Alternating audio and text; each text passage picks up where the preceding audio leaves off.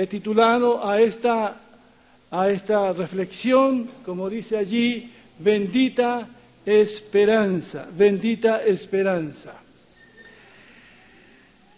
Desde que nacemos percibimos inmediatamente que la vida en esta tierra no será fácil. De hecho, lo primero que hacemos cuando nacemos, ¿qué es lo que es? O nos obligan. Llorar. Así que esta vida tiene altos y bajos, penas y alegrías. Todos llegamos a un mundo afectado por, por la caída, a un mundo influenciado por el mal, por el maligno. Realmente hay mucho sufrimiento en este mundo. Hay una guerra que en este momento nos hace recordar el dolor de otras guerras, porque el hombre nunca aprende. Tal vez nosotros nunca vivamos en medio de una guerra. Tal vez nunca seamos alcanzados por un huracán o un terremoto, aunque vivimos en un país sísmico. Y tal vez la mayoría de nosotros no seamos alcanzados por los efectos de esta pandemia como algunos han sido alcanzados. Pero igual, igual la vida no es fácil, la vida es dura. Nos asedian tentaciones, nos desilusiona a alguien, la muerte y la enfermedad toca a nuestros seres queridos, luchamos con la depresión, con el estrés, con la vejez, en fin con muchas cosas.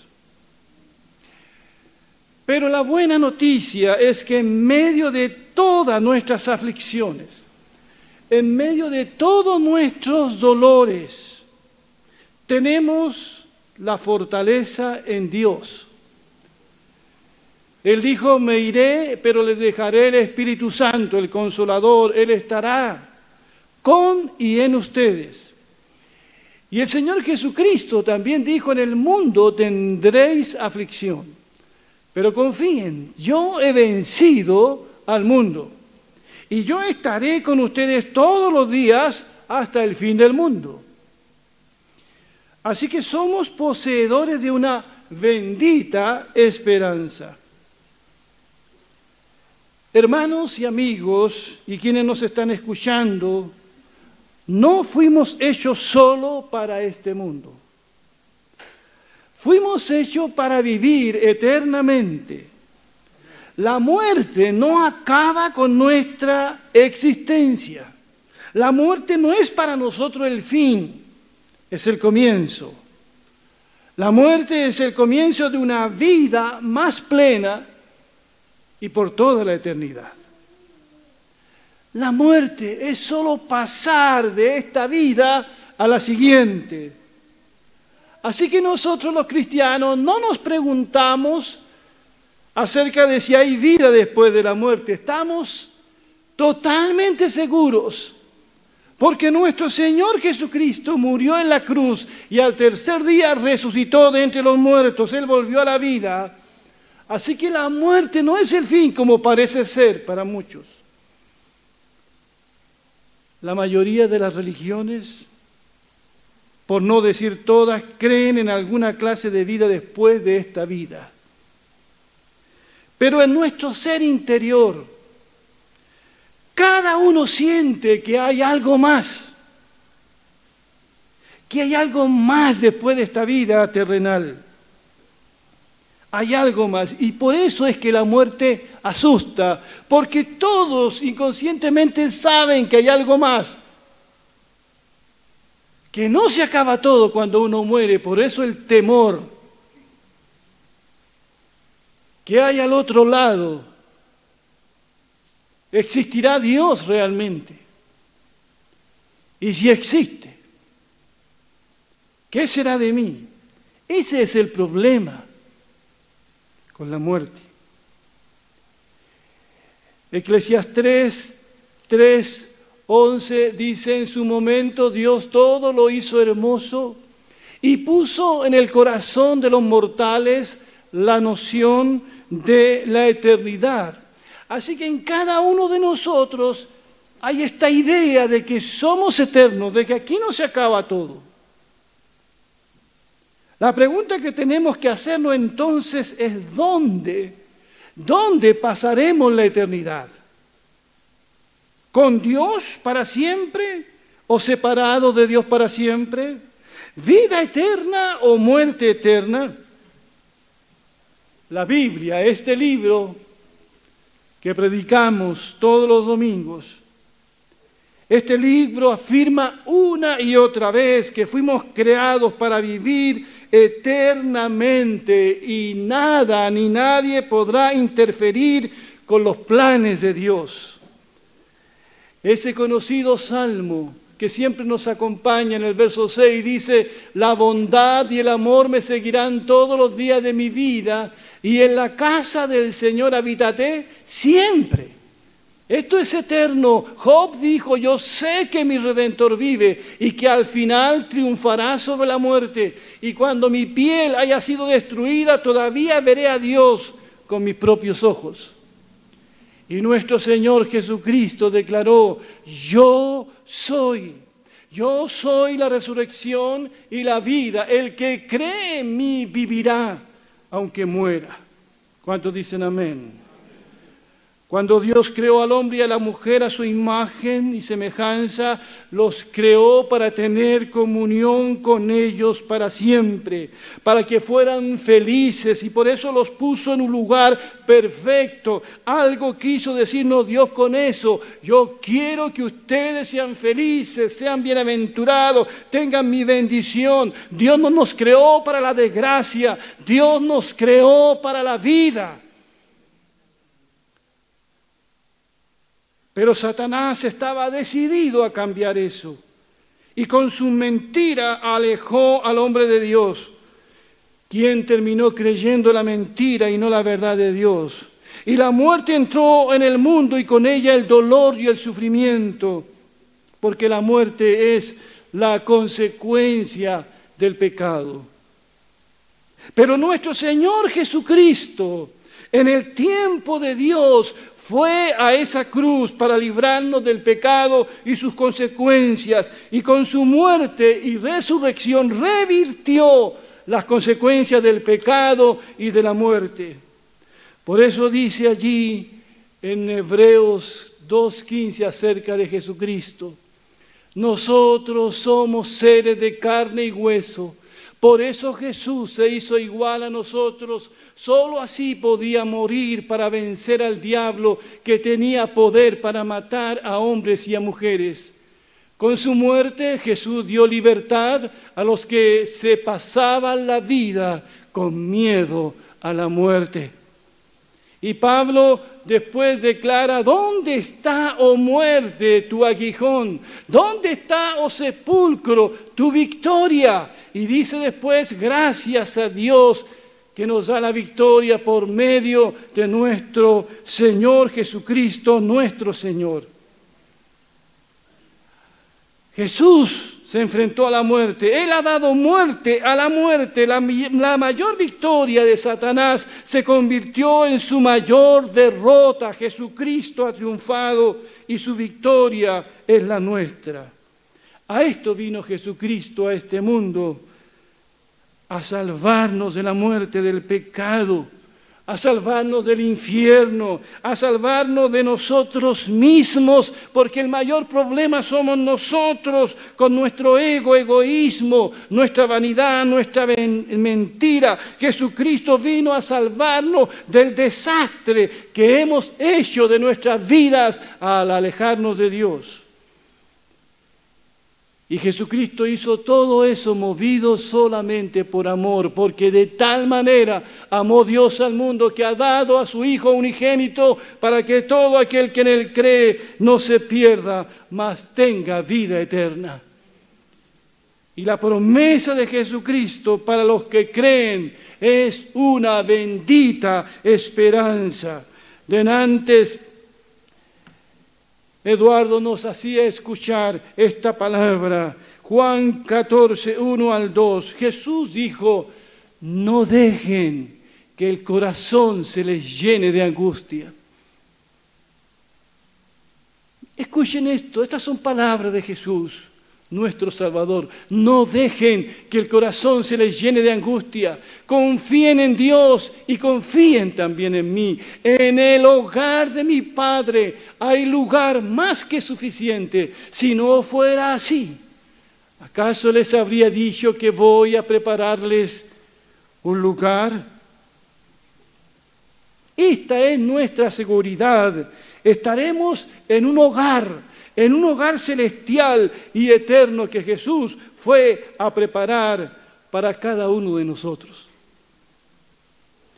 Sé que la palabra hogar despierta muchos sentimientos en nuestra vida. Pueden ser a veces sentimientos negativos o positivos. Un joven dijo, nunca volveré a casa por los maltratos y violencia de la que soy víctima. Pero luego agregó, quiero algo diferente para mis hijos. Deseo, deseo que ellos tengan un verdadero hogar. Este joven sabía que el hogar debía ser un lugar de paz y felicidad, aunque el suyo no lo fue. No sé cuál es la experiencia de cada uno de ustedes, la experiencia de aquellos que nos están escuchando. No sé si eh, tienes el hogar de tus sueños o tu hogar es un conflicto eterno. Pero quiero decirles, a pesar de las experiencias que hayas tenido en tu hogar, si eres hijo de Dios, si has entregado tu vida a Jesucristo, este mundo en el que vivimos no es nuestro hogar definitivo. Voy a preparar, dijo Jesús, un hogar para ustedes en el cielo. La Biblia dice que estamos de paso en esta tierra. Nuestra residencia definitiva está en los cielos con el Señor. Pablo dijo, cuando estemos ausentes del cuerpo, estaremos presentes al Señor. Y este hogar al que vamos es un hogar precioso, lleno de gozo, lleno de amor y lleno de seguridad y descanso. Dijo el profeta, los que andan por el camino de la justicia descansarán en paz cuando mueran. Nuestra bendita esperanza es que seremos como Cristo. Tendremos cuerpos nuevos, gloriosos y perfectos. ¿Estás enfermo? ¿Sientes ya el dolor de la vejez? pero en la presencia del Señor ninguna enfermedad nos podrá alcanzar. Ni el paso de los años nos envejecerá, será un cuerpo semejante al Cristo resucitado el que tendremos. Nuestros cuerpos actuales se corrompen por el pecado, Sentimos los achaques de esta vida, gemimos, dice Pablo, dentro de nosotros mismos, esperando la redención, la adopción, la liberación de este cuerpo mortal para ir a la presencia del Señor. En esta mañana orábamos por la cuñada de Jorge, por eso, porque anhelamos partir y estar con el Señor, lo cual es mucho mejor. Hoy tenemos gozo y alegría en nuestro corazón, pero es un gozo y una alegría incompleta. Pero la presencia del Señor será completa. Nuestra paz y alegría se ven opacadas por momentos de tristeza, por momentos de dolor. Pero cuando estemos en la presencia plena del Señor, nada será igual. La tristeza y el sufrimiento nunca más nos alcanzará. Dice la palabra del Señor, oí una fuerte voz que salía del trono y decía, miren el hogar de Dios, ahora está entre su pueblo, Él vivirá con ellos y ellos serán su pueblo.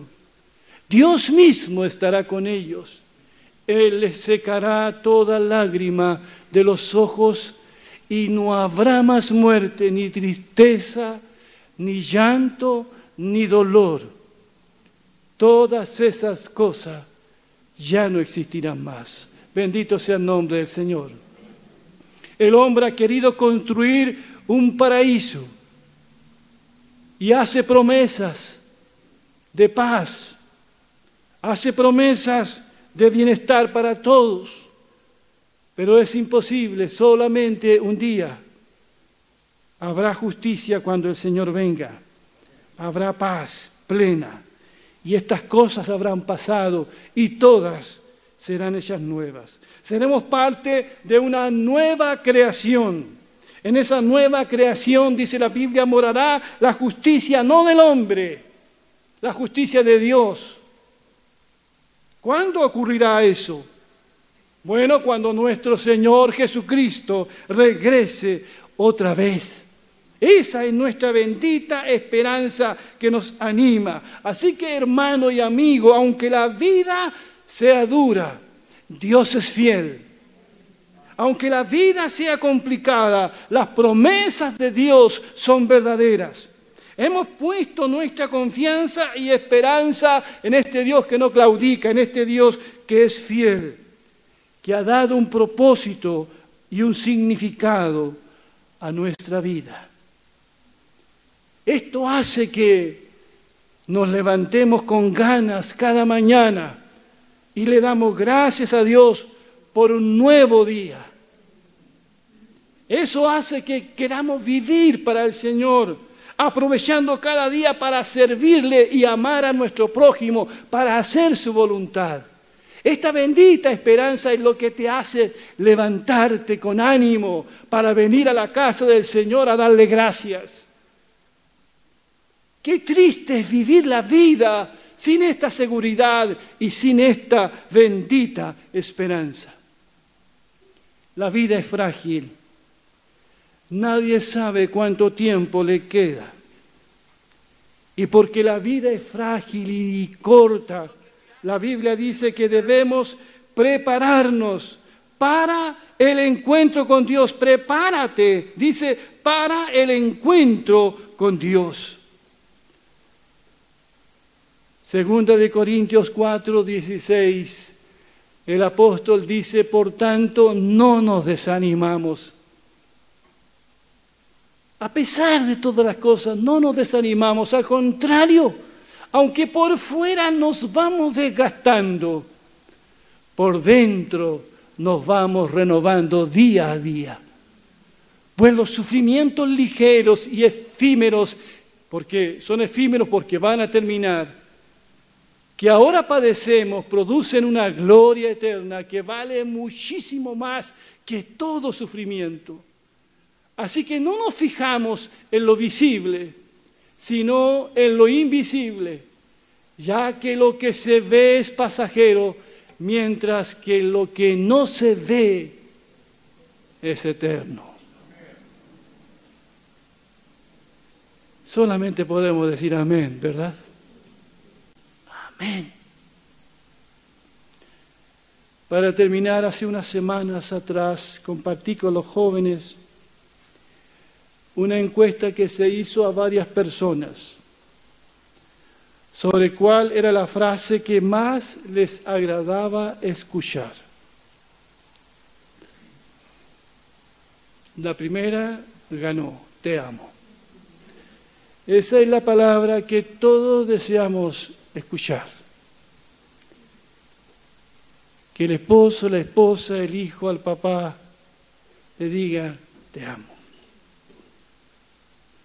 Yo no sé si nos repetimos esas palabras el uno al otro. A veces decimos, no, es que mi hijo sabe que lo amo, pero se lo decimos. Tienen que adivinar A veces los hombres somos orgullosos y a veces traemos estas mochilas de crianza dura, rígida, machista. Es que mi papá nunca me dijo que me amaba, porque yo tengo que decirle a mi hijo que lo amo. Entonces, hay cosas que vienen con nosotros. Pero esa es la frase que ganó. Te amo. Y yo quiero decirles que Dios no se avergüenza de decirnos que nos ama. Él te dice a ti y te dice a todos los que nos están escuchando, yo te amo. Y te lo he demostrado. Te amé de tal manera que envié a mi Hijo. Dice Pablo que Dios no escatimonia a su propio Hijo. Jamás nosotros daríamos a nuestro Hijo para que muriera en lugar de hombres malos y mujeres malas. No. Nosotros cuidamos a nuestros hijos, pero Dios entregó a su Hijo. Y de esa manera Dios te está diciendo, yo te amo a ti. La segunda frase que ganó fue, te perdono. Esa es la frase que muchos quisieran escuchar, te perdono. Me has herido, pero te perdono. Te perdono. Y Dios es lo que le dijo a mucha gente, te perdono. Te perdono. Y Dios nos ofrece perdón en Jesucristo. Si nos arrepentimos, si creemos en Él, te perdono, dice el Señor. Si confesamos nuestros pecados, Él es fiel y justo para perdonar nuestros pecados y limpiarnos de toda maldad. Te perdono. Te perdono. Y la última frase tiene que ver con lo que he estado diciendo en esta mañana. La cena está lista. Yo sé que a muchos varones les gusta escuchar esa, frase. Amor, puedes bajar, está todo listo. No, son los hombres los que dicen eso a las mujeres. Amor, puedes bajar, está todo listo. No, no, no, son los hijos que preparan la cena. En el día del padre y de la madre. La cena está lista. Hijo, ven, está todo listo, la cena está lista. Nos gusta escuchar eso. Venga. Me está dando hambre con esa foto. Acá se ven más claras allí. Bien, la cena está lista. El Señor te dice, te amo, te perdono y la cena está lista. Ven a mi casa. Vuelve a mí. El hijo pródigo volvió y el, y el padre hizo una cena, hizo una fiesta. Porque su hijo que lo había dado por perdido, lo había encontrado, lo había dado por muerto. Y lo encontró vivo y regresó a casa. Me recuerda esas palabras de Apocalipsis donde el Señor dice, aquí yo estoy a la puerta y llamo. Si alguno oye mi voz y abre la puerta, yo entraré a él. ¿Y qué dice después? Y cenaré con él y cenaré con Él y Él conmigo. El Señor te está invitando a tener comunión. Vamos a tener comunión por el pan y el vino con el Señor en esta mañana. Vamos a recordar su muerte por nosotros. Pero el Señor quiere tener comunión contigo. Ahora. Ahora. Que Dios bendiga su palabra. Vamos a ponernos de pie, por favor.